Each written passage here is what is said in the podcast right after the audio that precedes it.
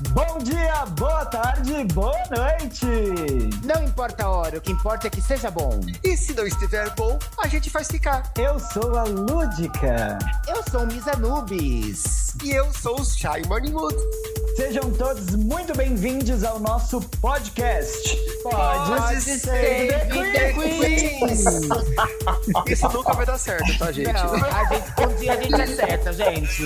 E o assunto da semana é criança viada? Do you hear me? Bom, então como vocês puderam perceber, o nosso assunto hoje é polêmico, pois falaremos de criança viada, que é uma expressão que surgiu há muito tempo, né, como um meme, com fotos de crianças em poses consideradas ou meninos, né, em situações consideradas afeminadas, ou então meninas em situações masculinizadas, e mesmo pessoas que não eram gays começaram a resgatar suas fotos de infância dessas situações mais controversas com a hashtag criança viada. Esse viral, ele virou arte. E em duas situações, a expressão criança viada acabou virando objeto do que a gente pode dizer uma censura. Tivemos duas situações. Uma em 2017.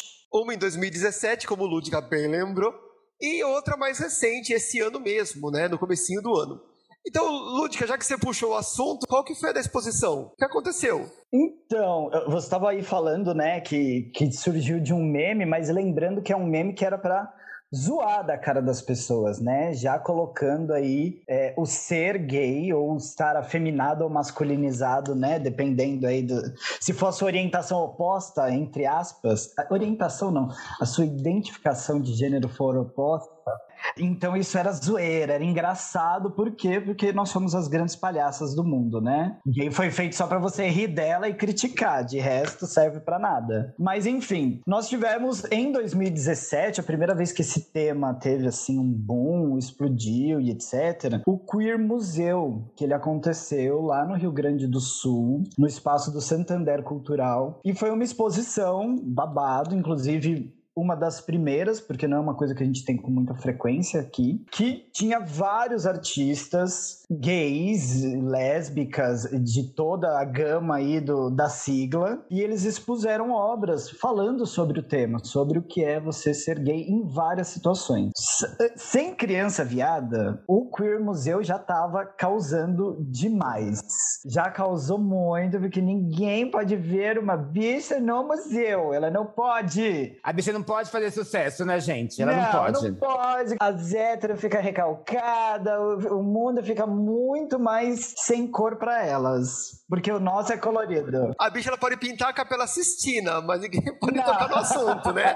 Exatamente. Engraçado que a maioria dos artistas, até onde a gente sabe, né? Mas enfim. E aí, nós tivemos várias exposições babado. A gente pode até falar de algumas delas depois, se der tempo. Mas a principal que chamou muito atenção, tem tudo a ver com o nosso tema, falava sobre crianças viadas, né? Tinham obras, duas obras lá. As obras são da artista cearense, a Bia Leite, e as duas obras dela que mais fizeram boom, assim, né? Tem nomes maravilhosos, inclusive vou compartilhar com vocês. Uma delas chama Travesti da Lombada e Deusa das Águas, e a outra chama Adriano Bafônica e Luiz França de Xirra. Muito boa, gente. Maravilhoso, né? E eram obras que retratavam aí crianças, como a própria artista definiu, em poses não heteronormativas. E isso foi o suficiente. É, é, isso foi o suficiente para causar. E, inclusive, não só ela, mas todo o Queer Museu já estava sofrendo muitas críticas, mas por causa dessas obras, eles foram acusados, vejam bem, de zoofilia. Oh, meu Deus! Pedofilia, entre outras tantas acusações. E aí, por conta disso, o Santander, ele não bancou a história e encerrou toda a exposição muitíssimo antes, assim, logo após essa polêmica ter viralizado, eles já encerraram a exposição e a Shai até falou pra gente no começo, né, o que poderia ser uma censura. Poderia não, é, foi uma grandíssima de uma censura, porque, ai, polemizou, tira. É censura, gente. A gente não tem a lei da censura mais, como na época da ditadura, mas aí já estava em 2017 vendo essa escalada do conservadorismo e essa guilhadização que a gente está sofrendo, que daqui a pouco a gente vai virar tudo contra da AI aqui, né? Nossa, nem me fala. Inclusive, eu tô doida para ver a próxima temporada. Ai, gente, eu não vou negar, não assisti nenhuma. Eu sei. Ai, não assista, filha, dá um desespero. me xinguem, me julguem, mas eu, vou, eu assim, prometo ó, que eu vou assistir. Mas é como diz, aproveita pra assistir agora que é ficção, porque daqui a pouco vai virar documentário e não vai dar É. certo. É É bom pra verdade. estudar, é bom pra estudar, porque aí você já tá preparada pro futuro. Pro futuro, boa. Mas enfim, daí que a gente resgatou esse assunto por conta do que aconteceu no começo desse ano, que foi muito parecido, né, Anubis? Conta pra gente. Então, gente, o que aconteceu foi mais ou menos em maio, né? A live ia acontecer agora no- em junho, mas em maio eles tinham conseguido um programa chamava Roda Bicha, que aliás é um ótimo nome. E essa live ela, ela ia fazer um evento chamado Criança Viada para poder promover a sua live, né? Em que inclusive foi ganhou o apoio da lei Aldir Blanc, que recebeu 10 mil reais da prefeitura. Só que, claro, quando ela postou tudo isso, atacou diretamente a família tradicional brasileira, mais conhecida como Bolsonaro. E E sua E corda. e sua corja. Aí o Carlos Bolsonaro já começou a colocar o seu gabinete do ódio em função tá, a trabalhar. Ele ouviu Criança Viada, já achou que tava falando dele, né? Já achou que tá É, falando dele. Já lembrou Olha- dos bullying que ele sofreu no passado. Minha infância exposta. E automaticamente cancelou, falou que era um absurdo. Aí, logicamente, o, o nosso. Carluxa, toma atento, Carluxa. Aí o nosso é dessecretário da cultura, ou secretário da Ah, descultura, Mário né? Frias, já entrou também na roda. Já tiraram todo o patrocínio, tiveram que cancelar. Mas é lógico, a gente, é, depois de um tempo, o Ministério Público, não, eu não sei quem foi a alma boa do Ministério Público. Na verdade, não, a alma normal, né? Porque agora qualquer coisa, qualquer pessoa que faz algo bom ou algo normal, a gente já, já Alma certifica. coerente, né? Uma alma coerente já falou que não fere o estatuto da criança e do adolescente e que não teria por que ser cancelado. E que tem tudo a ver com cultura. E, e é o nome dessa alma que tem que ser alabada, né? A gente tem que falar aqui, é o promotor Diego Rodrigo Pinheiro, que ele afirmou que mesmo que o evento utilize o termo criança no nome, nem de longe afronta os direitos garantidos pelo Estatuto da Criança ao adolescente, e do adolescente, e estou falando o que ele falou de verdade, entre aspas. Então é isso, gente. Tem uma alma boa no meio de tudo isso. A gente chegou num ponto que a gente tem que exaltar quem faz o mínimo, né? A gente tá numa, numa situação tão surreal. Ele analisou o que era realmente aquela live, ele não parou no nome. Ele falou, Exato. "E- eles vão falar do quê? Qual que é a proposta? E aí que tá, não seria, não ia expor nenhuma criança, doutrinar nenhuma criança. Ai, gente, é difícil. É, o povo ainda acha que a gente vai ser doutrinado para ser gay, né? Que a gente nunca, que nasce gay. Mas, por exemplo, eu, na minha infância, eu acho que a gente puder falar disso depois, mas só, só, só, só para complementar, é, eu já sabia que eu era viada há muito tempo, sabe? Nada me, me influenciar e eu sentia falta de representatividade na televisão. Se eu, de repente, visse outras crianças na mesma situação que, que eu, com certeza eu não estaria tão infeliz e, negando a minha própria essência, eu acho. Não, e vale a pena lembrar sobre, sobre a, a live, etc., que era feita por adultos que iam falar sobre as suas experiências, eles não iam falar de crianças, eles iam falar de como eles eram quando eram crianças, e também estava lá escrito que era para adultos, tinha ainda a indicação de que é para pessoas maiores de idade, e o pior, o dessecretário, como você disse, ele quis arrancar o patrocínio falando que isso não tinha nada a ver com cultura. Eu quero até aproveitar para jogar aqui a, a pergunta para a gente ir comentando. Como não tem a ver com cultura? Pode não ter a ver com a cultura dele, mas existe toda uma outra parcela da população da qual ele não faz parte, e isso é cultura queer. É a nossa cultura, faz parte da nossa vivência, e tudo aquilo que é costume de um grupo, de um lugar, de um tempo é cultura, gente. É cultura, sim. Então, como isso não pode ser, ele, né, berrou lá, ah, é, os nossos recursos têm que ser voltados para o que é cultura. Isso é cultura, meus amores. É, existiu um, regime há um tempo atrás, lá por 1930, se eu não me engano, que separava né, cultura elevada e a cultura degenerada. De um moço que usava um bigode meio estranho. Então, eu acho que ele se inspirou ali. É que assim, o- a, a gente ainda tem esse, essa- esse elitismo na cultura de achar que cultura é só música, música clássica, teatro e. E, não outras qualquer coisas. teatro. E não qualquer teatro, só É. os teatros clássicos de Shakespeare. Mas, gente, fã- é, isso é uma discussão que até pouco tempo estava vibrando por aí. Por que, que funk não é cultura? Sabe? Por que, que é, a cultura, as tradições da comunidade não pode ser cultura no mesmo tema, do mesmo jeito que a música clássica e a ópera. É claro que é cultura. O funk é uma das maiores expressões culturais da atualidade, gente. Principalmente no Brasil e tá espalhando para o mundo inteiro. É que é até legal, inclusive, a gente falar sobre isso. Dar essa de definição de cultura. Eu, professora de artes. ela, tem que, ela tem que dar carteirada dela, né? Ela tem que dar carteirada. Pá, cheguei. Carte... Sem nota fiscal. Pá. gente, tudo que faz parte da, dos hábitos de um determinado povo, de um determinado local e de um determinado tempo é cultura. Nós temos culturas de massa, que são aquelas que abarcam a grande maioria da, da sociedade, não importa a sua sexualidade, sua orientação é, de gênero, não importa absolutamente nada, são né? Como, por exemplo, sei lá, Xuxa, todo mundo viu Xuxa da nossa geração quando era criança, isso é cultura de massa. Mas existem outras manifestações culturais que são mais nichadas e não são menos cultura por isso. Tem as manifestações culturais afro-brasileiras, tem as manifestações culturais queer, como, por exemplo, no Queer Museu, tem as manifestações culturais indígenas e, e né, isso vai se dividindo, né, em vários braços. É importante a gente entender que tudo isso é cultura sim, inclusive, isso é muito importante, porque, como a Anu estava falando, a gente precisa ter onde se inspirar, no que olhar, a gente tem que ter. Referencial, uma... né? Referência, isso, essa é a palavra. Tem que ter uma referência, porque senão, como assim, Brasil? Como assim?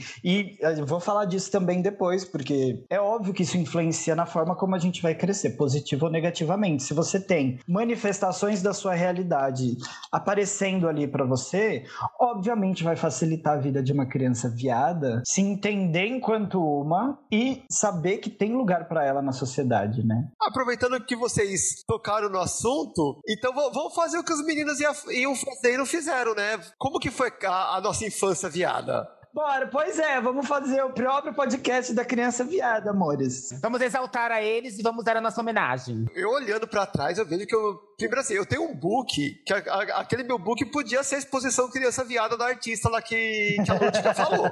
Quem não tem? Quem não tem? Eu tenho uma foto né? que eu tô no telefone, gente, que eu sou a própria secretária da Telesp ali. Belíssima, com a perna cruzada, assim, toda, toda na Nossa, pose. Telesp, e, e, e sai, Telesp. Na minha época era Telesp. Eu não, sei, eu não sei se é porque a gente não tinha tempo para ficar duas semanas na fila da Telesp para conseguir um telefone e pagar o preço de uma casa popular. Eu lembro que eu tinha foto no telefone, eu tinha foto na geladeira, porque ninguém mais tinha geladeira. Eu na tinha televisão. foto na televisão. Aí, Gente, a gente não é baby boomer, tá? A gente é no máximo gera, geração X. A gente nem é tão velho assim. Não, mas é isso. A gente tinha essas fotos e, e geralmente as poses entregavam, né? Mas assim, eu tinha minhas coisas de moleque também. Então eu tinha essa a paquerinha, a namoradinha, mas tinha desde cedo, acho que quando eu tinha já meus 10 anos, mais ou menos, eu comecei a olhar para os meus amiguinhos de um jeito diferente. Então eu tinha o amiguinho eu tinha o crushzinho também. Porque, da mesma forma que uma criança com 10 anos começa a se interessar pelo sexo oposto, uma criança que tem uma tendência gay começa também a se interessar pelo mesmo, pelo mesmo sexo. Tem aquela parte, né, que é a curiosidade, a exploração, que toda criança quando se desenvolve tem, né? Ai, quero ver como é que é um pipi, como é que é uma pepeca, né? Então, mas a, é ali que você começa a descobrir as coisas, né? Então, eu já gostava muito mais de, de brincar com as meninas do que com os meninos, não era muito chegado naquela coisa de entrar pra, jogar uma bola e tomar canelada. Eu, eu fui uma criança que, olhando para trás, que é, dá, dá pra dizer que eu fui uma criança meio viada. Não fui tão pintosa, mas eu fui uma criança bem viadinha, assim. Mas a sua família, ela insistia em identificar você pros outros, pra suas tia, como, ah, ele é tão artista, né, gente? Não, é, não sei. e isso foi uma coisa que é boa. pra dar uma característica especial, né, que pra justificar. Não, isso é, porque eu sempre amei. Eu tinha fantoches, eu adorava fazer teatro de fantoche, eu adorava fazer fantasias e me fantasiar. Já era drag desde criança, né? mas, mas, eu colocava, colo... inventava fantasia com papel e fazia teatrinho pra, pra família. Então, então, assim, esse meu jeito queer de ser era o artista da família. Daí depois virou a artista A da, gay da família, família. Por que não? Artista. Artista gay da família. Artista gay da família. Tem que botar bem em caixa alta. É, comigo, gente, ah, com tudo isso que a Chay falou, também igual, exatamente igual. Eu tive também o, o book. Eu acho que os fotógrafos, eles faziam uma escola, os fotógrafos de criança, porque era, era tudo a mesma coisa. Põe a mão, cruza a perna, põe a mãozinha em cima da, da perna. Gente, é pose gay. Vocês têm aquela foto com a mãozinha no queixo assim, no ó? queixo, claro que tem, É um gente. clássico. Gente, essas poses eu uso pra fazer show de drag queen hoje em dia, entendeu? então eu acho que eles faziam tudo uma escola junto. Mas a parte de tudo isso, de ser a criança sensível da família, de ser aquela que sempre vai, vai brincar com as meninas, que brinca de boneca, eu, graças a Deus, nunca tive a curiosidade de pepeca, porque eu sou virgem nessa área. A louca. Hum. Mas eu, tinha, eu lembro até hoje que eu tinha no prezinho, que eu não lembro que idade eu tinha, porque eu, né, faz uns, acho que foi 1300 antes de Cristo. No prezinho eu tinha um amiguinho, que a gente, no, no caso, a gente se lembrava como amiguinho, né, que eu só gostava de ficar com ele, que eu, que eu, eu le- levava os meus lanches para trocar com ele. Que ele chamava Felipe. Inclusive, esse é o nome preferido. Acho que foi meu primeiro amor, inclusive. Ai, que fofo. Eu, eu só ficava com ele, lógico. A gente não, não, não sexualizava o assunto. Porque a gente não sabia o que, que era. Era só um amiguinho que eu, que eu gostava muito de ficar com ele. E, e ele também gostava de ficar comigo. Onde será que anda? Felipe, me liga! Felipe, me liga! Tô no Ai, eu tô grinder. com tanta saudade, Felipe. Felipe, música no Grindr, no centro de São Paulo, a louca. Ai, e é isso, é assim, eu sempre tive essa impressão. E é aquilo que eu falei antes. Se eu tivesse tido uma pequena representação, sabe? Ou, ou aquele mini, ou um meme, aquele meme da Lady Gaga, aquele menininho que fazia, cantava da Lady Gaga, lembra? Se eu tivesse aquilo na minha época. Com certeza eu ia me sentir mais, porque teve quando eu comecei a ver que eu tinha tendências homossexuais, que por eu lembro até hoje em dia, foi no momento que eu estava assistindo a novela da Globo. Olha, prestem bem atenção. Uma criança pode assistir novela da Globo com sexo hétero e violência, mas não pode ver um beijo gay até hoje. Uhum. Pequeno parênteses. Até porque até uns 10 anos atrás não tinha, não tinha beijo gay na novela da Globo, né? Exatamente. Aí eu tava vendo lá uma cena hétero e o meu pai, né? Porque eu tinha lá mais uns 10, 11 anos, meu pai, como todo machão da família, falou: Nossa, que mulher bonita, né? Aí eu parei e pensei: Gente, eu não tava olhando na mulher? Sabe? Foi, foi assim, uma Tem epifania. mulher que me nessa cena? Tem mulher nessa cena. Tipo, eu, eu, não- eu não sexualizava nada, mas eu não tava nem olhando pra mulher. A partir desse momento, eu vi que eu era gay, que eu, pelo menos que eu tinha tendência, que eu era bichinha. Depois eu comecei a negar isso, porque não tinha representatividade. Então eu acho que o fato de ter criança viada e ter lives e ter esse, esse termo, que eu acho que a gente pegou um termo, que é o que a gente faz muito, que é pegar um termo que é depreciativo e começar a falar pra poder dar poder, se apropriar e dar poder para o termo. Eu acho que se tivesse uma criança viada, eu teria sido uma, uma criança muito mais feliz, hein? Sem sombra de dúvida. É isso que você falou, é muito interessante do referencial e tal, porque ah, voltando um pouco na uma outra fala que a Nubis falou também, né, ah, da doutrinação. Todo mundo fala, ai, vai doutrinar a criança, a criança se ela vê alguma... Não, a, a gente ah, ah, tá numa sociedade que a gente é doutrinado pra ser hétero. Exato. Tudo que você pensa é heteronormativo, é binário. Então, é azul, realmente, tudo é gente, rosa, é azul, rosa, boneco. É aquela coisa que você vai na loja de boneco e pra, e pra homem tem é, astronauta, guerreiro, é, tudo. e pra mulher tem soldado, soldado, herói... e- herói. E pra mulher tem forninho de cozinhar, passa-roupa, Barbie skatista. Máquina é, de costura. Máquina de costura, e, e- e isso não influencia, então, né? Isso não influencia a mulher ser eterna submissa ao homem. E aí do menino se se interessar pelo fogãozinho, né? Exatamente. Mas aí você falou uma coisa maravilhosa agora. Pra gente até fazer uma relação com essa, essa influência, né? Porque, por exemplo, a maior prova de que, obviamente, as pessoas podem ser influenciadas a fazer coisas, mas a sexualidade de alguém não é influenciável. Por quê? Quando a gente é estimulado o tempo inteiro, eu também fui estimulado a vida inteira, né? A ser aquele homem másculo completamente. Como foi a infância viada da Lúdica? Vamos ver, vamos ver. É, e eu era cobrada por isso ainda, né? Eu tinha tios, até porque com oito anos, meu pai nos abandonou. E aí eu vivia numa, na casa das sete mulheres, né? Era eu, minha mãe, minhas duas irmãs e só nós aqui. Mas eu era cobrado por isso constantemente, né? Pra ter essa masculinidade aparente. E nunca foi de mim isso. Nunca. A vida inteira. Gente, se vocês pegarem minhas fotos de, de criança, tem eu dançando El Chuck. Eu sou uma criança dos anos 90. Então tem eu, rebolativa. Tem até vídeo de festinha de aniversário que você vê o povo dançando assim. E aí eu tô lá, e rebolava, e fazia tudo, descia até o chão, subia. E tipo, as meninas não chegavam perto da rebolatividade que eu tinha. E, e, o mais engraçado é a cara dos adultos em volta, olhando assim, tipo, passados. Gente, menina, que, que, que como é que explica isso? Como é que a gente explica? Onde é que vai essa Carla Pérez? Né? Cinderela Baiana. E desde criança, gente, eu sempre tive apelidos femininos, porque era uma coisa que todo mundo percebia. Todo mundo já falava, ah, é viada, ah, é bicha, ah, não sei o quê. Os meninos da rua aqui que brincavam comigo, etc., eles me chamavam de Luz Clarita na Luz época. Luz Clarita? Luz Clarita. Eles, teve uma época que eu raspei a cabeça, eles me chamavam de Olga, do, do filme Eu Estou Grávida de Luiz Carlos Prestes. Eles me chamavam de Olga. Só nomes femininos sempre, a vida inteira. Mas, na, na escondida, né, todo mundo queria encoxar. Enfim. É. Óbvio. É, foi muito difícil esse período, porque, como a Anubis bem falou, quero retomar isso porque eu acho isso muito importante. Eu não tinha referência nenhuma, pelo contrário todo o que me falaram a vida inteira era dizendo que eu não podia fazer nada, ser nada do que eu era, né? E que assim, ninguém nunca nem falou para mim o que é ser gay, nem nada. Nunca, eu nem sabia. Assim, né, com, com consciência exata, ainda mais quando eu tinha lá uns 10 anos, mas eu percebia que eu só queria estar perto dos meninos, eu só me interessava por eles. Eu, eu também na televisão, quando assistia as novelas, era para eles que eu olhava, e, e, era sobre isso. E eu me martirizei muito. Eu tive uma adolescência, assim, muito difícil de aceitação. Eu passei por anos, assim, que foram muito pesados, porque a gente não tinha representatividade que tem hoje. Tudo que existia sobre gays na televisão naquela época era só para fazer piada do gay, como se o gay fosse a chacota da sociedade, então a gente não tinha Pablo Vittar, Glória Groove, entre vários outros artistas aí que a gente poderia citar em vários ramos, mostrando que existimos e somos artistas sérios, podemos fazer trabalho sério, sermos pessoas.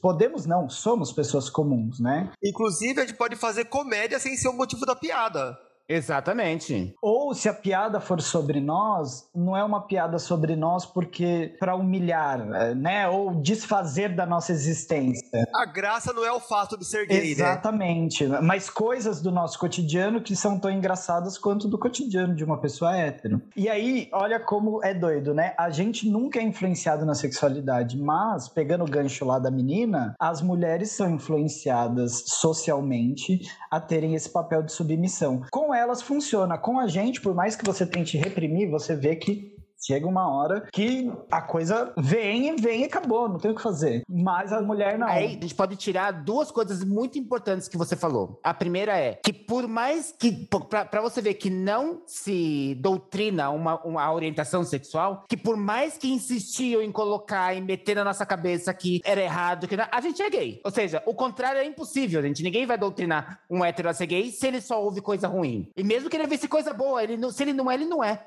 E a segunda coisa boa que dá para tirar isso é a nova palavra que a Ludwig inventou, rebolatividade. eu, acho, que essa, isso daí é o que a gente vai tirar desse podcast, entendeu? A gente tem que. Vamos norma, normatizar a palavra rebolatividade, por favor. Quem for compartilhar esse podcast depois tem que colocar hashtag rebolatividade.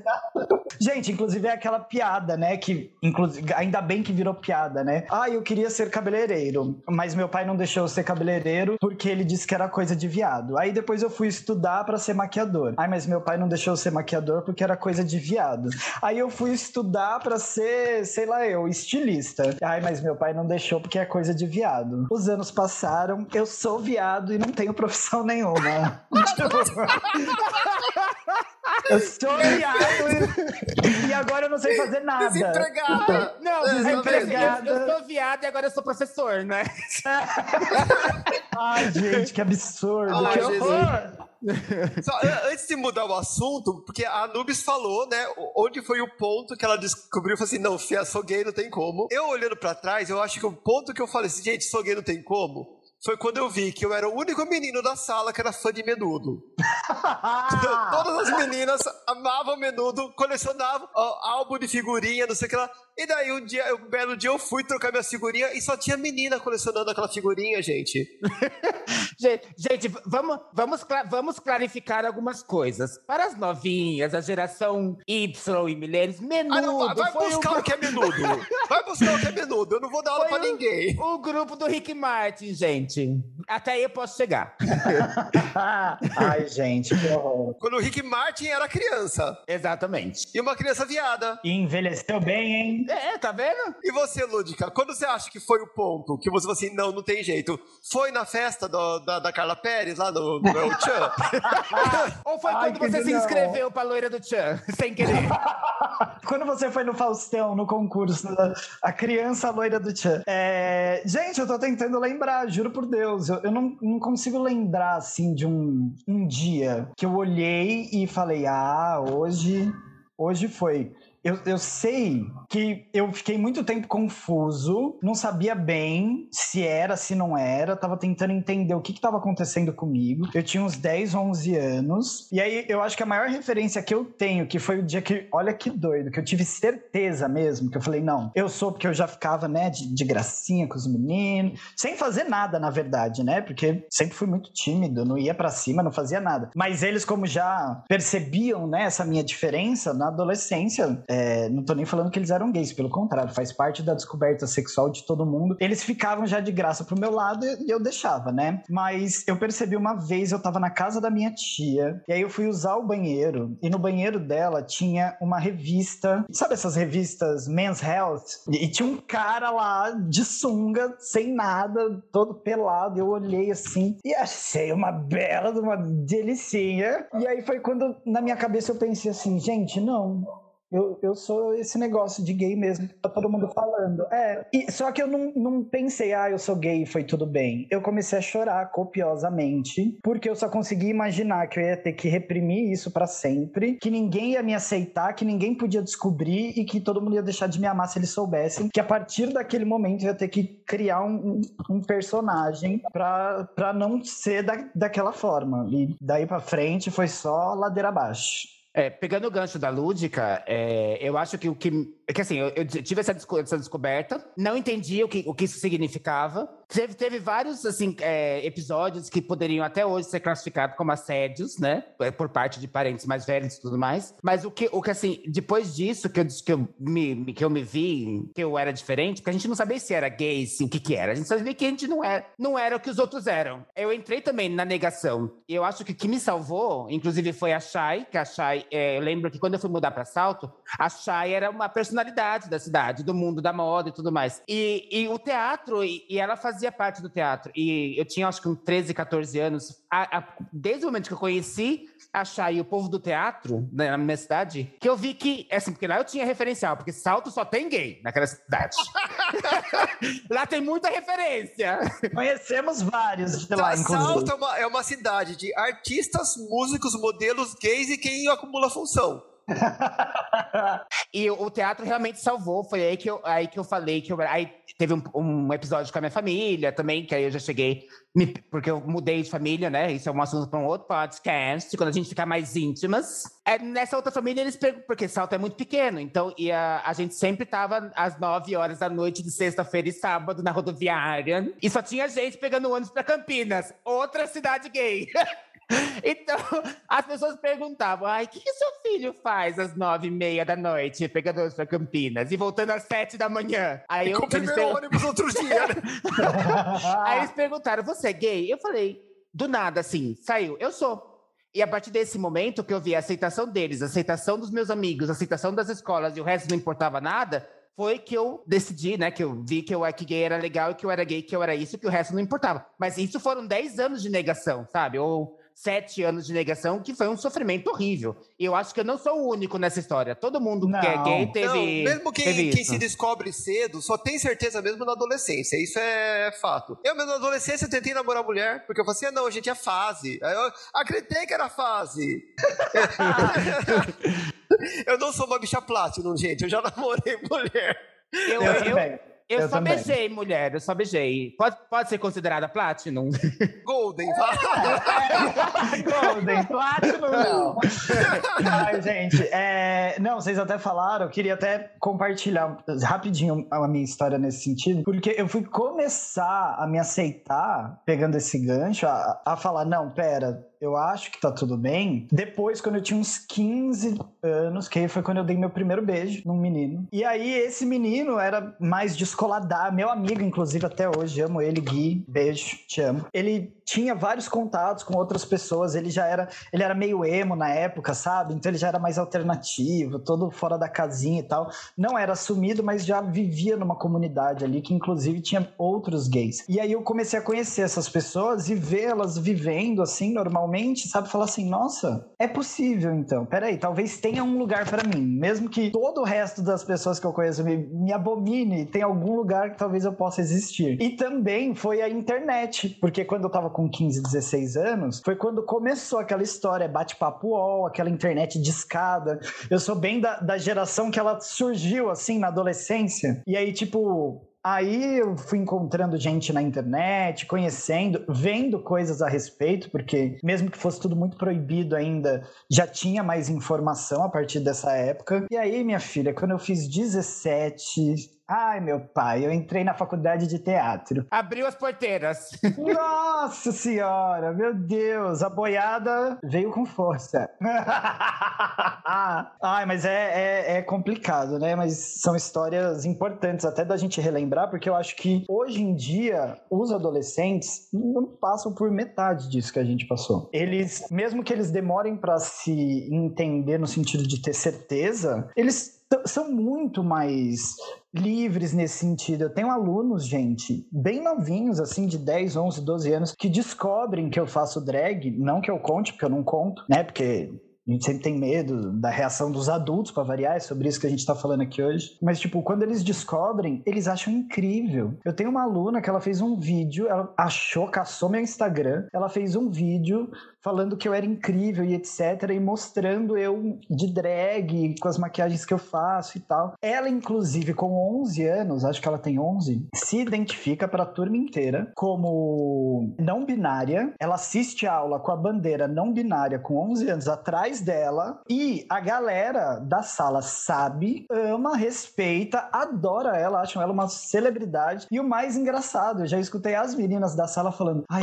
é tudo, eu queria tanto dar um beijo nela. Tipo, gente, é, é outra realidade, né? A gente literalmente andou para que eles pudessem correr.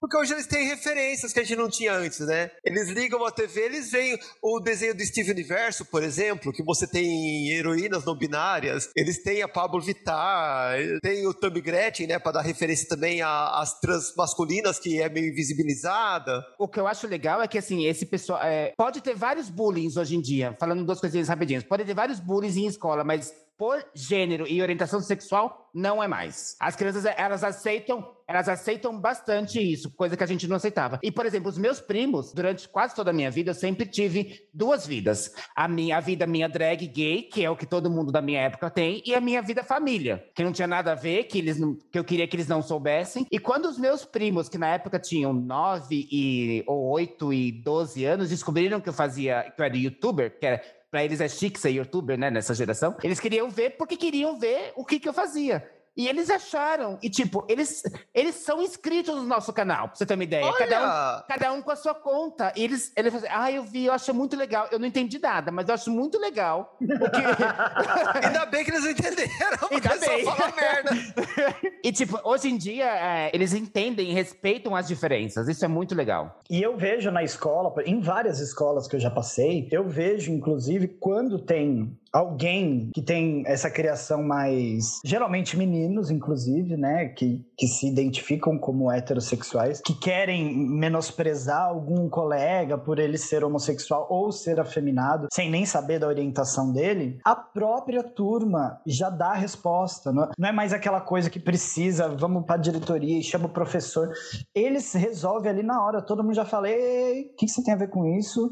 Do que, que você está falando, ele é incrível, não se meta, vai cuidar da sua vida e, e é isso, sabe? Me fizeram até chorar esses dias na sala de aula por causa disso. Tá vendo, gente? Isso só prova que o, que o nosso assunto é super relevante hoje, assunto do podcast de criança viada. A gente tem que dar, a gente tem que normatizar esse, o pessoal por vários motivos, entendeu? Por várias coisas até para poder cuidar bem da infância dessas crianças. Né? Exato. Né? A gente está pensando na criança, no que ela passou, no que ela poderia passar. Apesar de que hoje é muito diferente, a gente está vendo isso, mas ainda tem certas. É, isso a gente mora em São Paulo, talvez num, num, numa bolha privilegiada. A gente não sabe como é isso em certas comunidades, entendeu? A gente não sabe como funciona. Até porque também não, não, é uma, uma questão de você sexualizar a criança. Mesmo porque não é porque ela é uma criança viada, entre aspas, que ela vai virar um adulto gay ou uma adulta lésbica. Ela só precisa saber que existe, ela pode ser assim, e isso não influencia em mais nada, porque uma, é, como a gente já falou, né?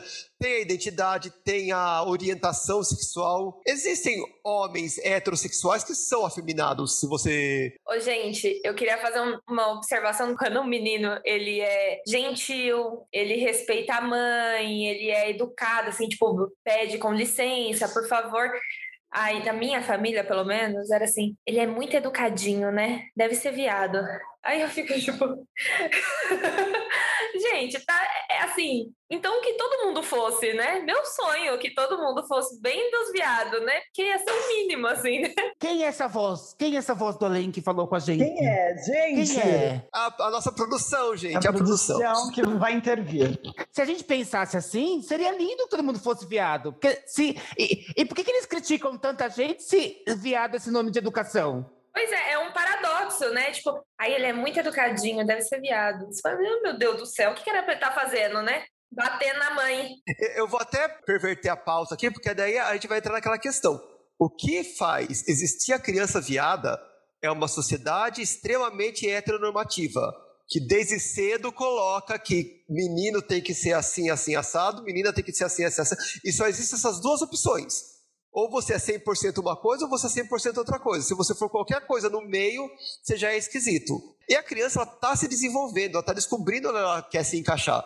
Então é natural que ela faça transições de um lado para outro na hora que ela está brincando, na hora que ela está agindo, na hora que ela está conhecendo o mundo. Então, os próprios conservadores que odeiam a palavra criança viada, saibam eles que só existe criança viada porque vocês, conservadores, criaram uma sociedade heteronormativa e binária. Machista e tóxica. Olha, quantas qualidades. Parabéns pra eles, né? Parabéns. Palmas. Salva de palmas. Não, e, e só comple complementando, falar sobre criança viada como você disse, não é sexualizar, pelo contrário, é criar um ambiente seguro e saudável para que aquela criança possa crescer se sentindo amada, respeitada, parte da sociedade como qualquer outra, e para que ela possa, quando estiver pronta, fazer a escolha que ela. A escolha não, porque não é uma escolha, mas quando ela estiver pronta, que ela entenda e assuma quem ela é, seja heterossexual,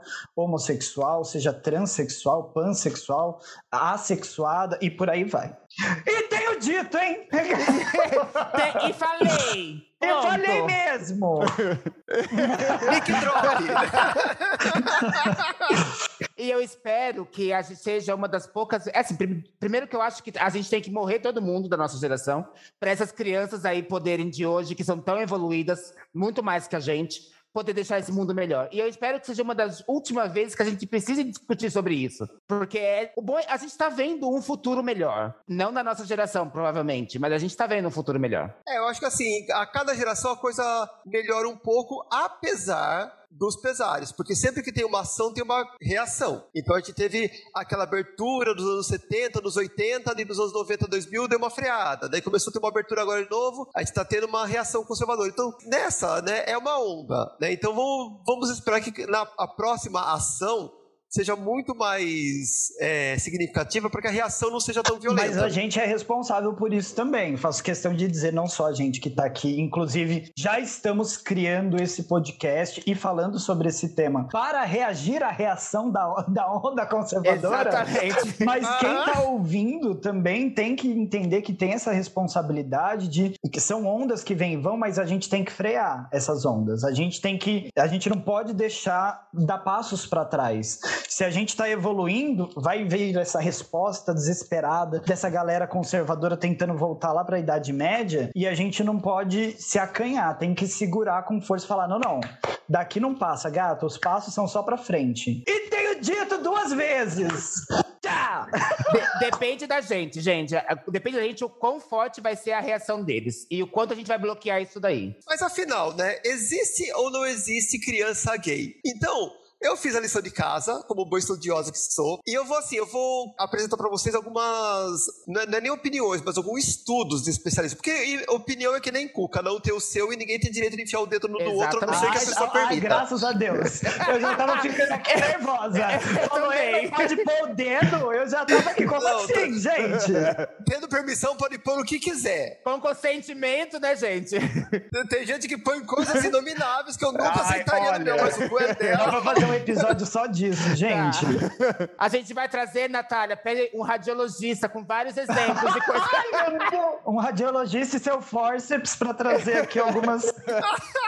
Vamos voltar para os estudos, né, gente? Vamos ser Vamos, séria, por favor.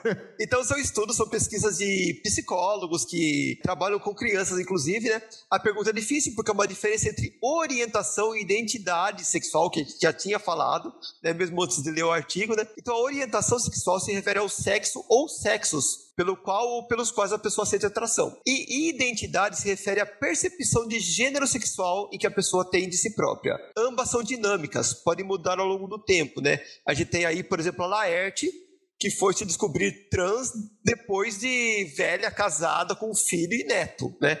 Então, a verdade é que a gente tem essas experiências dentro de uma ampla faixa de idade. Então, algu- alguém poderia ter sua primeira experiência de atração sexual desde os 6 anos até os 16 ou nunca, né? Existem pessoas que são assexuais, elas não sentem atração por nenhum sexo, né? Por ninguém. Em média, os jovens de hoje passam a se dizer LGBTQIAP+, durante o ensino médio, que é realmente, né, na quando as pessoas estão experimentando mesmo o sexo propriamente dito, né, na adolescência. E isso já é muito mais cedo do que gerações passadas. Isso ocorre principalmente porque hoje existe maior consciência e aceitação social das pessoas LGBTQIAP+. É bem aquilo que a gente estava falando, como hoje em dia você tem referências, as pessoas mais cedo elas podem criar identidades, coisa que antigamente a pessoa tinha que é, ela não poderia se expressar. Ela não tem um adolescente dos anos 30, anos 40, eu não podia nem imaginar ser gay. Se ele fosse, ele ia ter que ser enrostido. Ele ia ter que formar uma família e pular cerca no, nos guetos da vida. A, a importância que tem a representatividade, um desenvolvimento infantil muito mais saudável. Alguém quer comentar sobre a fala da Asia Ethan? Eu quero. É, eu posso estar falando besteira, tá, gente? Assim, eu não sou estudiosa no assunto, não é meu lugar de fala, mas vamos falar. Eu acho que a identidade, a identidade de gênero, ultimamente, ela, ela aparece um pouco mais cedo que a orientação. Você vê já crianças assim, crianças muito, muito, de, muito pequenas, de 2, 4, 5 anos, que não querem se vestir de homem, sendo homem, que querem se vestir, se vestir de mulher. Elas não sabem o que é, mas elas não se identificam com o sexo que ela nasceu, com o gênero que ela nasceu. E eu acho que os, é, isso é um trabalho de pais, né? Os pais hoje em dia e da sociedade, que está um pouquinho melhor, que está aceitando mais isso. A orientação realmente acontece quando a estudiosa falou. No meu caso, foi aos oito anos. Assim, eu, já, eu não sabia o que era o sexo exatamente, mas eu sabia que eu queria estar com aquela pessoa passando a mão naquele peitoral grande, entendeu? Da televisão. Que eu acho que era que o Guilherme. Era, era, era um Guilherme. Não, Marcos aqui nunca gostei dele, mas era um Guilherme Fontes, eu acho que era. Era É, meu tinha o. Guilherme Fontes e o Guilherme Leme na época. Eu nunca sei quem era quem. Podia ser os dois, né? Um trissão. Os dois, inclusive.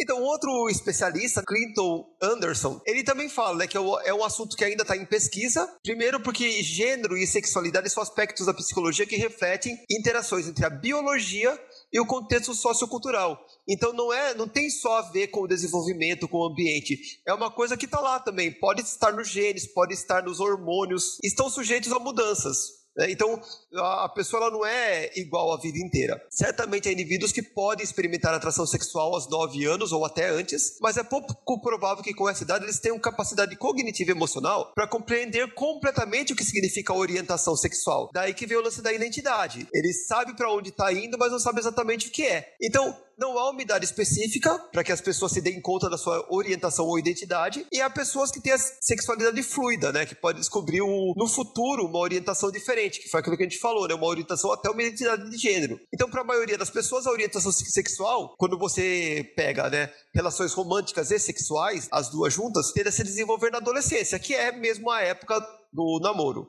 O gênero, ele já pode se apresentar na infância. Então, tá aí, ó. A Nubis falou uma coisa, mesmo sem saber, e tem tudo a ver com o especialista. Eu sou estudiosa, gente! Os outros dois, eu peguei também duas é, pesquisadoras brasileiras, para não falar assim, ah, só pegou gente de fora. Pegou uma americana, uma americana, uma inglesa, mas aqui no Brasil a coisa é diferente. Não, não é não, ó. Tá aqui Gabriela Palma, falando que na pré-adolescência, por volta dos 11 anos, dos 12 anos, corrigindo, é quando começa a surgir o interesse pelo sexo e, consequentemente, por pessoas do mesmo sexo. Então a coisa vai mesmo é, mais ou menos junta. Mas desde muito cedo, por volta dos 3 anos, já pode ocorrer uma identificação maior por um gênero ou por outro. E que muitos pré-adolescentes, né, que é aquela fase lá dos 10, 12, 11 anos, participam de brincadeiras e experiências sexuais, inclusive o exibicionismo mútuo, né? Que é aquela coisa, comparar o tamanho do pintinho, troca-troca. Troca-troca? O chamado troca-troca. Quem tá crescendo mais mama do que outra, né? Quando são as meninas. Então, nessa fase, pode se confundir identificação com atração sexual. E assim, é uma fase de experiência. Não é porque o, a, a mãe pegou o menino mexendo no, no pintinho do priminho que ele vai ser gay, né? Ele só tá não, e quer conhecer, quer ver como é que é, porque você nem consegue enxergar o seu 100%, né? Cê, é, é um outro ângulo de visão para entender, tipo, isso que eu tenho, outras pessoas têm, é igual, é normal. E daí, segundo a, a Gabriela Palma, quando chega na puberdade, daí o interesse começa a se definir. Daí eles vão ou, ou pelo sexo oposto, ou pelo mesmo sexo, ou por ambos até. E daí uma última pesquisadora brasileira, que é a Kennedy Lima, fala também, ó, na maioria os, os homossexuais já na infância, ó, nós três aqui, ó, percebe-se diferentes dos demais, das demais crianças. O interesse não é voltado para o sexo oposto, mas sim para o mesmo sexo. É a fase traumática, porque é quando ocorrem os bullying dos colegas, e os meninos são muito mais atacados por estarem no grupo das meninas, do que a as meninas aceitam mais os meninos gays do que os meninos aceitam os meninos gays, né? Então, só com esse fato a gente pode ver o quanto uma educação machista, desde cedo, pode causar estragos. Isso nas palavras da Kênia. Não é só a gente que fala. Então, especialistas também falam que a educação machista pode estragar uma criança. Então, a criança fica triste e confusa não tem uma orientação positiva por parte de nenhum adulto, pelo contrário, praticamente todos à sua, à sua volta forçam ela a agir de, acordo com o que a sociedade espera dela, e em meio a isso a criança sente vergonha de si e medo a criança está triste e confusa, não tem orientação positiva por parte de nenhum adulto, pelo contrário, praticamente todos à sua volta o forçam a agir de acordo com o que a sociedade espera dele. Em meio a isso, a criança se sente vergonha de si mesmo e de envergonhar os pais por não se encaixar nos padrões exigidos. Olha a pressão que o povo faz em cima da criança. Um sofrimento imenso para qualquer pessoa. Então imagina isso em cima de uma criança de 12, 8 ou, 4, ou até 4 anos de idade. Me descreveu todinho. É, é, o meu relato inteiro. É o meu relato Sim, inteiro. é meu também. Aí tem que lembrar sempre, né? Acho que a mensagem que fica desse podcast é que a criança é um ser informação. E a criança, ela tem que experimentar, ela tem que ter referências. E ela tem que ser livre para ser quem ela vai ser. Os pais não podem ficar desesperados e ah, porque a, o menino é afeminado, ele vai crescer e vai virar gay ou vai ser, vai ser uma mulher trans não dá para você saber. A criança está se desenvolvendo. Então, existe criança viada? Existem crianças. Ela pode ser um adulto que vai crescer depois e poder se afirmar. Eu sou gay olhar para trás e falar assim: ah, desde cedo eu já via que eu seria assim. Ou ela pode ser um adulto que vai olhar para trás e assim: nossa, eu parecia bichinha quando era criança e hoje eu sou um homem hétero X, né? E por aí vai. Olha, Palmas. Palmas para ela, porque ela arrasou. Ai, baixou a psicóloga aqui, gente. Parabéns. Por alguma coisa você viu meu diploma de 2002. Eu não tenho nem o que falar aqui agora. Não, ai, mas ah, eu tenho que eu tô aqui nervosa. Não, eu queria dizer duas coisinhas, pegando o gancho exatamente do que você estava falando agora, que a criança pode ser, de certa forma, na infância e depois descobrir que não é, mas eu queria reforçar mais uma vez que se ela descobrir também que é, tem que estar tudo bem. E se ela mostrar uma tendência muito mais homoafetiva, em qualquer sentido, ela tem que ter garantido na sociedade, para ela, no dia a dia, na escola, em casa, na rua, com os colegas, no shopping, que tá tudo bem, que ela vai estar tá segura, que ela vai ter apoio, né? Porque você estava falando dessa pressão em cima de crianças e a gente não pode esquecer, gente, que pensa o nível da inteligência emocional de uma criança nessas idades, né? Aí até os 11 anos, como a gente viu, mas é entre 8 e 11, por exemplo. E, e isso que tem criança que sofre muito antes. Você não tem inteligência emocional nem maturidade para lidar com aquilo e são traumas assim que às vezes você nunca resolve, eles ficam em você para a vida inteira. A gente tem que ter essa responsabilidade enquanto adulto. Quem estiver nos ouvindo aí, se for pai, se for mãe ou vier a ser no futuro, tem que ter esse olhar para o seu filho, para sua criança, para o seu sobrinho, para o coleguinha do seu filho, para qualquer uma. A gente tem que proteger essas crianças, inclusive de nós mesmos, né? No sentido de, de não pressionarmos e não colocarmos nessas crianças é, preocupações ou traumas que não são necessários, né? Tá tudo bem. Às vezes o pessoal fala assim, ah, mas o menino ele tá querendo usar vestido, você vai incentivar? Não é incentivar. Você vai deixar. Você tem que aceitar, você vai deixar e ele que decida se ele quer continuar usando vestido ou Gente, não. Gente, o Fiuk não usa vestido? Tá aí no BBB hoje em dia. E é hétero, todo mundo quer. Inclusive, me liga, Fiuk. Gente, o Papa usa vestido, foda-se. É, então.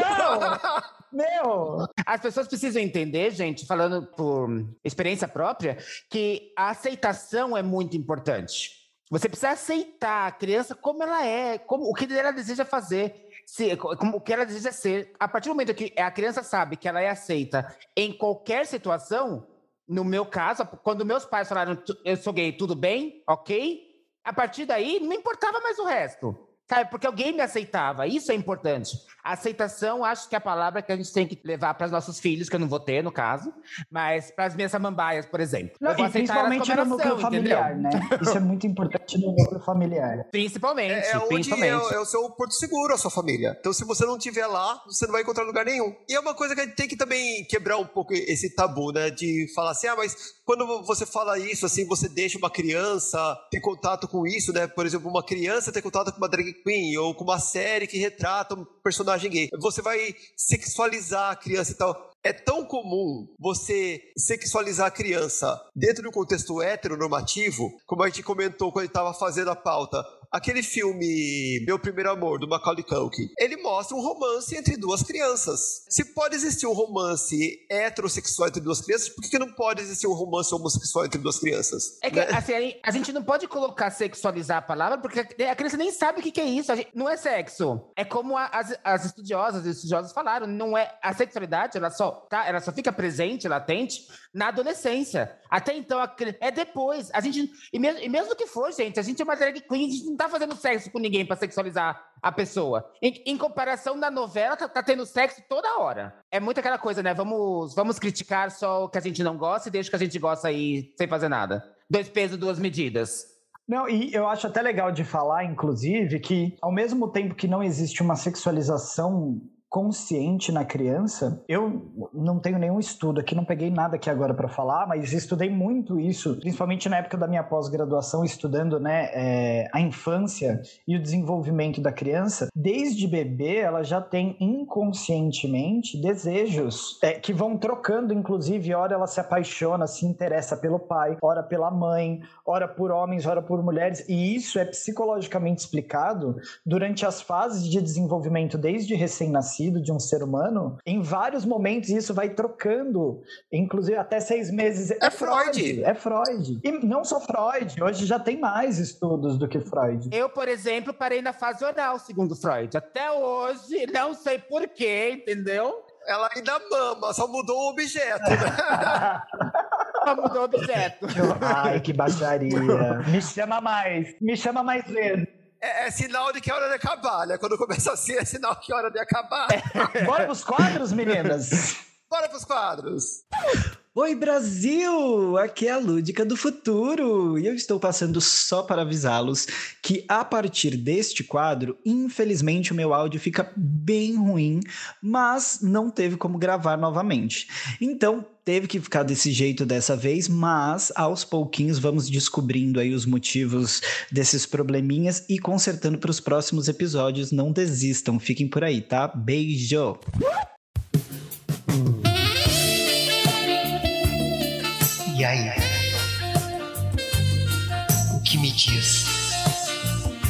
Engole ou cospe? Bom, nesse bloco pervertidinho, a gente vai comentar as principais notícias da atualidade e para cada uma das notícias a gente vai avaliar se a gente engole ou cospe. O que, que quer dizer isso, gente? Se a gente engole ou cospe? Vocês já pensaram em safadeza, né? Ah, menina, fiquei até nervosa. Ai, bateu assim, disparou um gatilho aqui. Eu não sei o que é a segunda opção, tá? Eu só conheço a primeira na minha Ah, vida. louca! Ai, meu Deus. Mas o que é o engole? Engole é quando a gente a- acata a notícia, acha que a notícia é legal, então te engole, te abraça a notícia. E gospe quando a notícia é ruim, né? Aquela notícia que não desce, né? Uma situação que não dá pra engolir. Você tem que cuspir. E pra comandar esse bloco, eu vou chamar ela. Aquela que já garantiu e já alimentou o seu boy com quilos e quilos de abacaxi. Vamos chamar a nossa CEO, a nossa mestre das magas. Pode vir, Natália. Cheguei. Me sentindo Bob Esponja morando dentro de uma casa de abacaxi. Tá Ai, que garantida. delícia. Bom, vamos lá, né? Notícias. Para as notícias mais relevantes aí do, dos últimos tempos. MJ Rodrigues, de Pose, uma das minhas séries favoritas, inclusive. Foi a primeira trans a ser indicada em categoria principal do Emmy, como melhor atriz de drama. E aí, cospe ou engole? Bom, eu engulo total, né? Pra mim, trans sendo indicada pra qualquer coisa é pra engolir assim, fazer gagarejo, in- inclusive. Gente, eu também engulo muito. Eu já posso engolir duas, três vezes, depende do que, né? Que a notícia render. Mas eu engulo bastante. Vocês sabem que ela não foi a primeira trans a ser indicada no Emmy, né? A Laverne Cox já foi indicada também várias vezes por categorias menores. Por Orange is the New Black. Cata Ai, inglês, cata inglês. E também teve outra que eu não lembro o nome, que também foi indicada para uma websérie. Não, não menos importante, claro. Muito bom, gente. Engulo linda. Meninas, eu vou engolir também. Tem como não engolir? Eu vou engolir assim, ó. Que passou. que- Fiquei até sem pigarro. Não tem um pigarrinho. Sabe aquele. Ah, ah, não tem, não tem. Passou linda. Inclusive. Desceu docinho. ah, olha, sem abacaxi até, inclusive. E é, pra aproveitar, a Billy Porter, né? O Billy Porter, coisa mais íntima de nós aqui, a Billy Porter, também foi indicada como melhor ator. Então isso é muito legal, né? E tava na hora mesmo, porque como é a última temporada agora, a terceira, ou era agora ou nunca, né, Brasil? E essa série realmente merecia. Ai, torcendo pra fazer a feira lá, que eles façam a feira leve de, de carrinho de rolimão. Ai, eu também, casa. gente. Eu chorei em todos os episódios dessa série. Todos. Todos. Me desculpe, Handmaid's Tale, mas eu acho que eles têm que deixar o Pose ganhar bastante esse ano. Não, mas vale a pena, já que você falou, deixar muito claro que Handmaid's Tale ganhou 21 fucking indicações. Gente, eu tô passada. Ai, também o tanto que essa série me fez chorar, as duas, né? Eu tô seca, gente. Vocês vão falar se ela emagreceu? Não, ela drenou todo o líquido corporal de tanto que ela chorou ultimamente com as duas séries. E aí agora é isso, né? Pablo Vittar diz que espera cantar na posse de Lula e PT responde. PT responde com. E o quê? E o quê? Porque PT responde de uma forma bem cringe, com um emoji de sorrisinho e estrelinha nos olhinhos e coraçãozinho. Não, para. Para! PT é cringe. Não acredito. Para, Brasil! Como, como? E aí, meninas, vão cuspir ou vão engolir? Pablo Vitlares. Aliás, Pablo Vilar, como diria o finado Faustão. Eu vou engolir, gente, porque ela é, uma, ela é uma pessoa muito epilética, né? Ela gosta de todos os níveis de. Ela gosta de todos os níveis de, de música, então a gente não pode deixar de não engolir as pessoas epilépticas nesse caso, né? Não, gente. Já não. Não. é nem questão, já não, é- já não é nem questão de você gostar ou não da Pablo, é o que representa a gente ter uma drag king cantando na posse de um presidente, gente, caralho. Não, ia falar, e não só uma drag queen, né? Mas a drag queen mais famosa atualmente do mundo. E mais seguida em todas as redes sociais. Perfeito, eu vou engolir tranquilo. Inclusive, quero só fazer um adendo, porque eu sou twitteira, né? A Pablo falou, né, que ela ia fazer o, o show, né, da posse do, do Lula. E daí, na sequência, veio Tática Barraco falando que também estava disponível. E Valesca Popozuda logo abaixo falando que também vai ser. Então, o, a, a posse do Lula vai ser literalmente o Lula Palusa. Vai ser só. As bonitas cantando lá. O voto, na verdade, não vai ser voto, vai ser compra de ingresso. Quem quiser ver o show. Ai, olha, meninas, eu vou cuspir no governo atual e engolir ela cantando na posse. É isso que eu vou fazer. A gente cospe em um pra sair bem saído e depois vou engolir belíssima. Imagina, eu vou estar tá lá assim, ó. E o quê?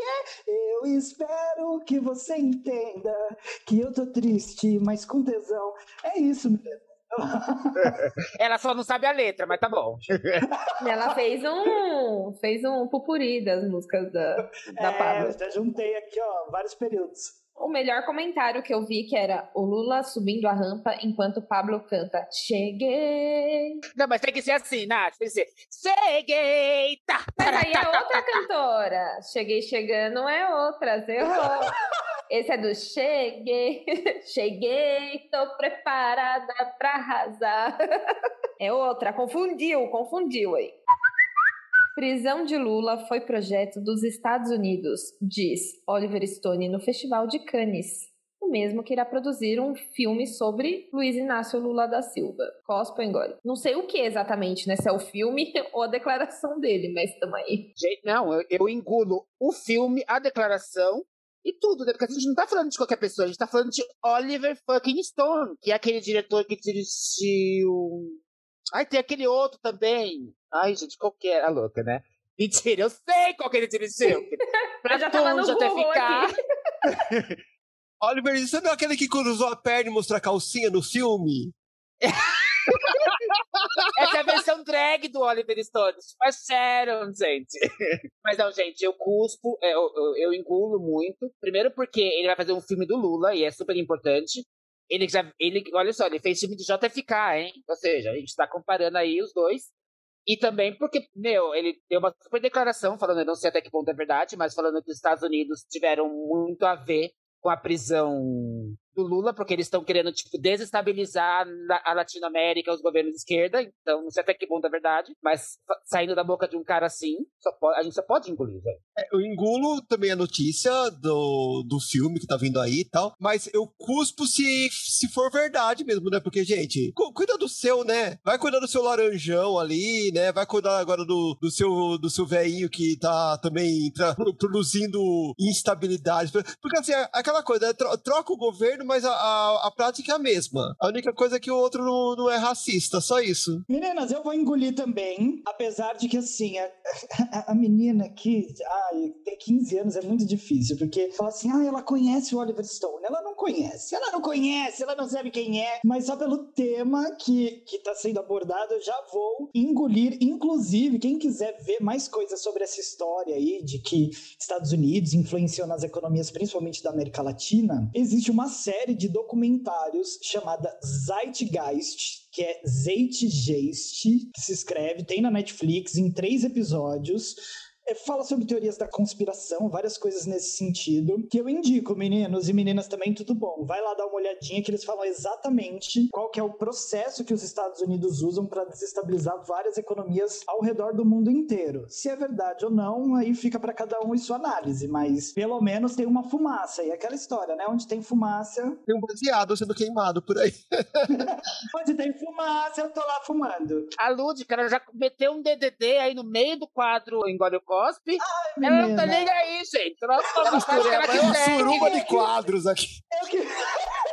Eu quis trazer um pouco mais de cultura pro povo brasileiro site do 156, que também é um site do SP Trans, ele tem agora a opçãozinha do, no gênero colocar se é masculino, feminino, não binário, transexual ou outras identidades. Além de perguntar nome social. Cospe ou engole? Tá, querida! Pá! Eu só queria falar da querida. Pode, pode falar vocês primeiro. Só queria, só, só Ai, queria eu vou fazer a bonita. Eu vou engolir. Ele não é o site só da SP Trans, né? Ele é o site da prefeitura no geral. Inclusive, se precisar de informações dessas coisas, liguem um 56, eles sempre falam, né? Eu vou engolir, gente. Demorou. Vamos pensar que, né? 2021, já julho, quase 2022.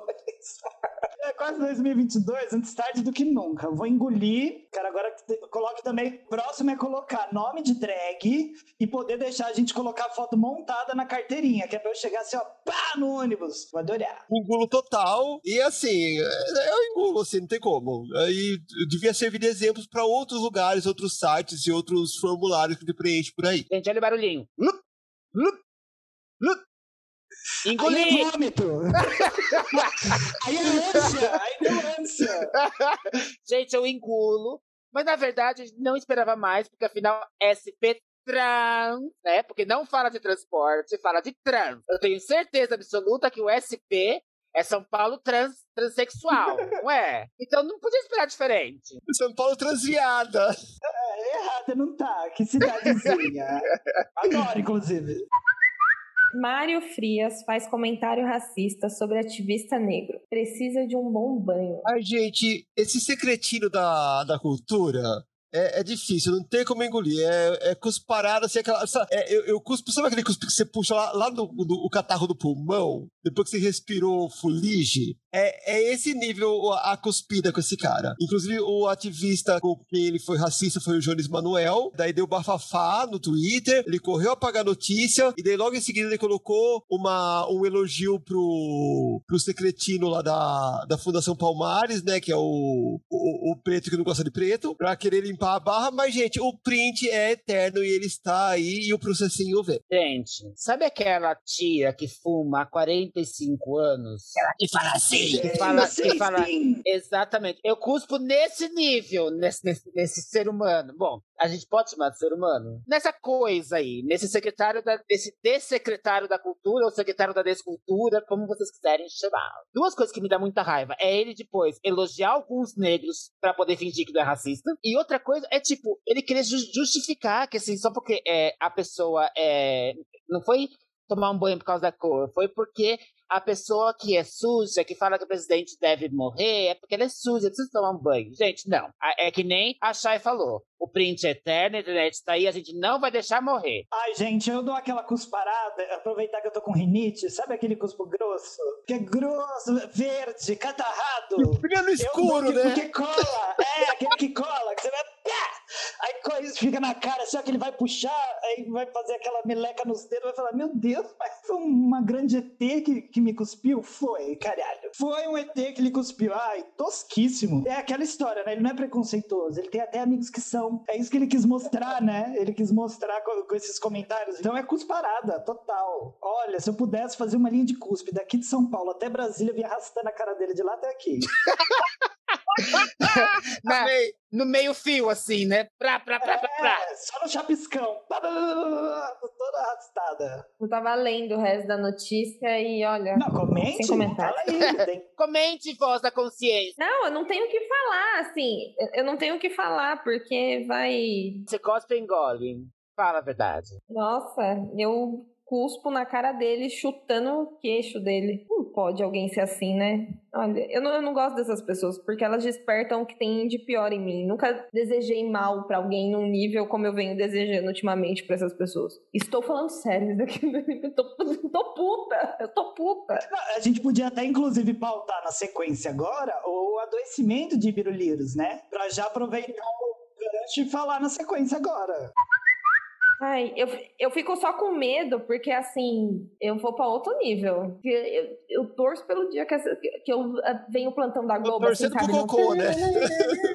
E faz assim: entramos em oito dias de feriado porque o presidente da República morreu. Gente, só tem coisa positiva com a morte desse cara. A gente vai ter oito semanas, oito dias de feriado, sabe? Tipo, não tem nada que, que eu fale, poxa, que pena, que triste, né? Família vai sofrer. Tomara que sofra, todo mundo. Agora eu vou falar uma coisa que eu não devia fazer, que é não dar o crédito. Mas teve uma pessoa, um tuiteiro, que falou assim: que se Bolsonaro morrer de crise de solução, é solução, não é? É solução? É uma solução. Ninguém sabe mais de onde veio, né? Que viralizou assim, de diversas formas, assim. Teve outro twitteiro também que falou muito legal que tiraram um quilo de bosta do, da criatura. Assim, pronto, nasceu o 05 agora, né?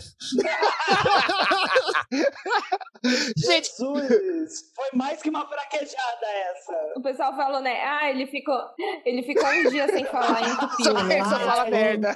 Mas sabe o que, que é? Mas sabe o que, que é incrível? Não, não duvido que esteja mal, tá? Eu não sou teoria da conspiração, mas é muito engraçado que toda vez que alguma bombinha explode ali, não tem a Damares pra fazer algum comentário de, né, cortina de fumaça ou alguma outra pessoa pra ele demitir ou qualquer coisa. Tipo, ele passa mal e aí vem a facada e aí, ai meu Deus, tô doente, tô ruim, não posso falar sobre. E daí é a gente que faz mimimi, né? A gente que é vitimista. E eu vi, o, eu vi o, o Felipe Neto comentou a foto que ele porque aí ele tira foto até né cheio de, de, de cano de fio no hospital. E aí o Felipe Neto comentou só com frases dele né? Do tipo lamento lamento mas, né, para de mimimi, vamos trabalhar, não sei o quê. E aí teve algum, alguém da política aí que, tipo, comentou o Felipe Neto, tipo, descascando ele. E depois você diz que é dos direitos humanos, e né, aí ele, tipo, teve que retweetar falando, ele não percebeu que eu só comentei com frases do, do presidente É das muito 500 engraçado. mil Mas, mortes, gente, eu quero vir aqui, tenho a vossa sabedoria, é, pedir pra gente fazer uma corrente, entendeu? Vamos Um ficar sem.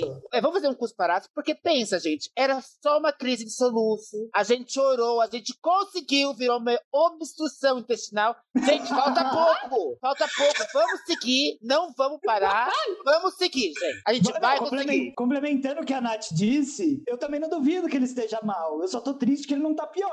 Mas é como você falou, se a gente orar, se todas juntas, unidas, fizermos a, a reza do, do dia, ela cai. Ela cai. Ela cai?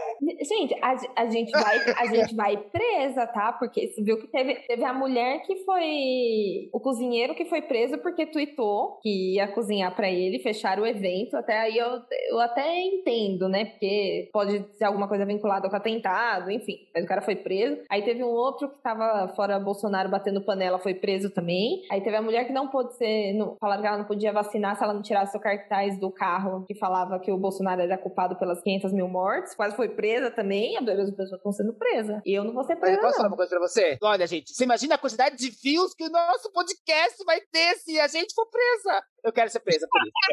Vou Eu quero ser viralizar. presa. Vai, a gente vai viralizar. Presa, a gente viraliza. Aí, daqui a pouquinho o Lula entra e e tira todos os presos, como chama? Presos Políticos. políticos. Ah, esse quer, gente. Pode pedir asilo e tudo nessa- na, na, na França, por exemplo. Ela acha que é Chico Buarque. Eu não posso ser presa porque eu ainda sou muito jovenzinha pra ir na cadeia. Eu tenho medo de ser atacada completamente e nunca mais querer sair. Isso. Então, eu- é, tem, há de se ter cuidado, gente. Cuidado. Ah, mas regime semiaberto já? Não, não quero. Não, eu quero fechado, gente. Ei, como assim? Já, vai- mas já vai me soltar? Eu, eu não paguei fiança, eu não. Semiaberto é que eu não ficar eu aqui. Ai, que horror. Bom, vamos lá, né? Pra outra notícia que essa daí já rendeu até prisão, habeas A corpus. gente nem falou, né? Mas eu acho que é um cusparaço, né? A gente não falou se cuspia assim, engolir, é um cusparação. Uma chuva de cuspe. É, é verdade, gente. É uma chuva de cuspe. Se não ficou claro, a gente cuspe, entendeu? A gente cuspe. Ô, ligação, a professora chora aqui. Agora que eu entendi. A língua gente- portuguesa chora. É só aquele. Sabe aquele olho patriota, que é aquele olho verde, amarelo, assim, azul, com uma lágrima escorrendo e ninguém faz nada. Filho de Megan Fox sofre bullying na escola por usar vestido.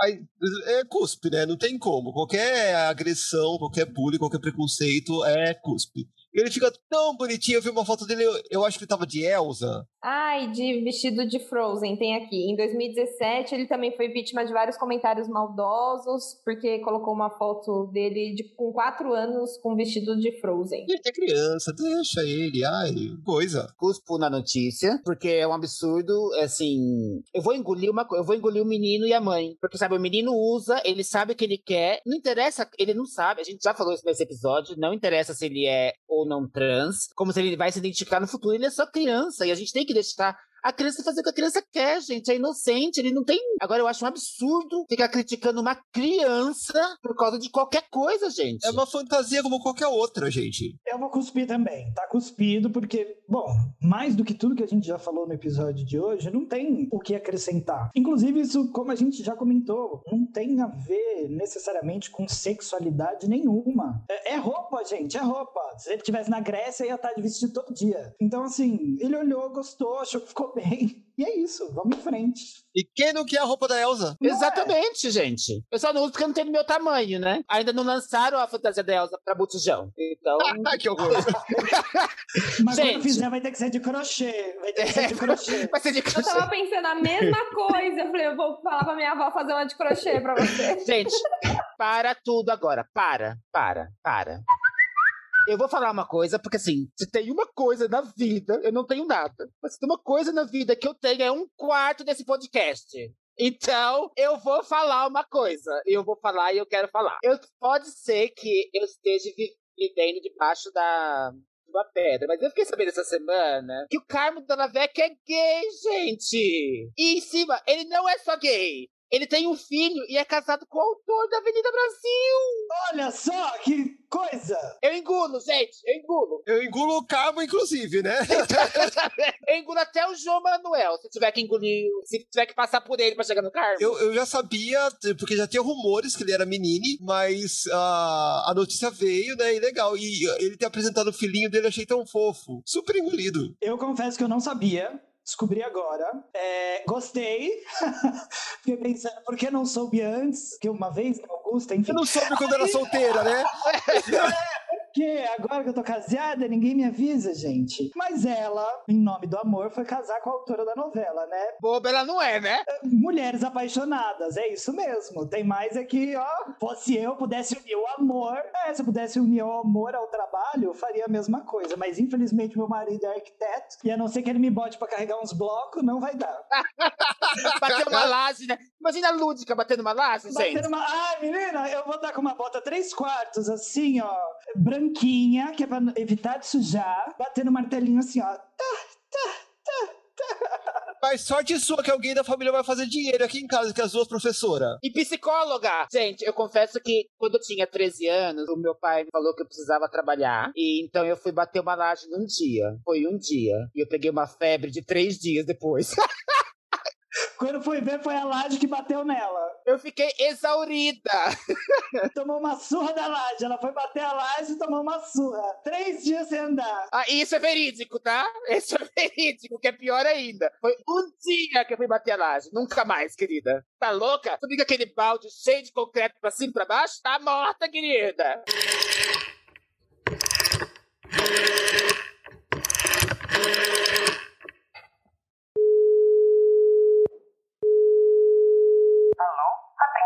Para DDD. Dicas de drag. Bom, então vamos para o nosso DDD, né? Dica da drag.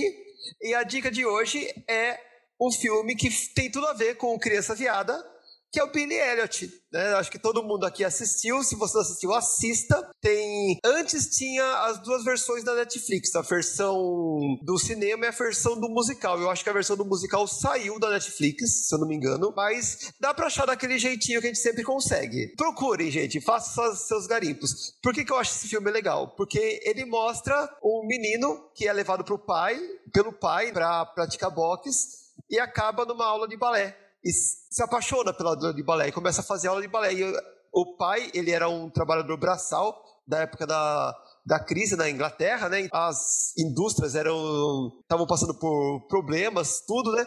E esse pai muito brutalizado, de repente vê o seu filho se interessando por balé. Queria aquele mistério aí, ele vai ser um gay? Ele não vai ser um gay? E daí tem uma surpresa que eu não vou dar mais spoilers. É, mas assim, é, esse filme ele, ele traz várias, várias coisas que a gente pode dissecar, né? Tra- traz a sociedade ultramachista da época, a sociedade ultramachista também do- dos mineiros. Acho que eles eram mineiros, não eram? Eu acho que era mineiro, que teve até aquela coisa com a Margaret Thatcher. Que eles fizeram. É, e também tinha também esse referencial masculino, que era Margaret É. Thatcher, muito grande na época, né? Ai, que podre. E a amizade desse menino com um, um outro amiguinho dele, assim, que não vamos dar spoiler, mas que hum, fala, fala muito, eu acho, sobre esse assunto. Fala muito. Eu não tenho o que comentar. Ela indicou, tá ótimo. Vou indicar o meu, então, né? Eu queria indicar uma animação, inclusive, que a gente tem até um episódio preparado aí pra falar dessas coisas, mas eu acho que super encaixa também aqui na história da criança viada, né? Que é a animação Luca, a nova animação da Disney. Fofíssima, gente. E tá um bafafá, né, por Ah, aí é, também. Essa animação, qual que é a premissa bem basiquinha, assim, sem spoiler? São, é a história da Pequena Sereia, basicamente, né? Só que em versão masculina. São dois amigos que são monstros marinhos. E aí, quando eles saem da água, eles vêm pra Terra porque querem conhecer o mundo humano. Eles se transformam em humanos também. E aí conhecem uma outra menina. E juntos, esses três, eles vão viver aventuras aí em busca dos seus objetivos. E e vão vivendo descobertas na infância, etc. Inclusive, uma dessas descobertas que muita gente tem feito essa relação é a descoberta do amor entre esses dois meninos, né? Que eles vão descobrindo ali um carinho, uma afetividade entre eles. Isso não é explícito, tá nas entrelinhas, mas dá para perceber com muita clareza. O autor já falou que quando ele fez, ele não pensou nisso, ele só pensou numa amizade que ele tinha e que ele gosta muito da infância, mas tendo a intenção ou não, tá lá. Né? Sendo de propósito ou não sendo de propósito, tá lá, dá para relacionar. Como dizia minha avó, boi preto conhece boi preto, né? Exatamente. Então, com certeza dá pra gente tirar lições aí que tem tudo a ver com o que nós falamos nessa, nesse, nesse programa de hoje. Gente, a Disney, a passos muito devagar, tá incluindo coisinhas, né, gente? Sim, devagar, devagar e sempre. Devagar e sempre, é. A gente não pode exigir muito da Disney. E ela colocando personagem. É lógico que o diretor nunca ia falar que, que isso foi pensado, porque senão ele ia perder todo o, patro, o patrocínio da Disney. Mas eles estão eles se interessando, digamos assim. Porque um pouco pela pressão do mercado, mas se é pra pressionar com dinheiro, que seja pressionar com dinheiro. É a linguagem que eles entendem. Então é isso, gente. Eu acho que a gente falou bastante sobre as crianças viadas, sobre o que é, o que não pode ser, o que A foi. senhora não vai indicar nada, gay? Ai, não vou indicar nada porque eu não assisti nada relacionado à infância. A única coisa que eu assisti, que eu assisti relacionado à infância foi no. Não, deixa quieto, deixa pra lá. Pensa, desta. deixa. 18 anos pode ser considerado infância? Não. Já não, é mais, bem. Ah, então não posso mais indicar. Mesmo que ele esteja vestido de colegial, já não é Ai, que mais. horror. Gente, te- gente, tem uma produtora muito famosa no mundo chamada Bellamy. Eu indico essa pra vocês. Eu indico essas. Ai, gente, ó, depois dessa acabou, né? Acabou, acabou. Compartilhem o nosso, compartilhem a gente, nosso podcast, siga nas redes sociais. Faça o trabalho que a gente sabe que vocês têm que fazer. Senão a gente vai na casa de vocês pelada. Pedir. Ai, não, para, deixa. Inclusive, ó, quais são suas redes sociais? Shy Morningwood. Bora lá, então você pode me encontrar em qualquer uma delas.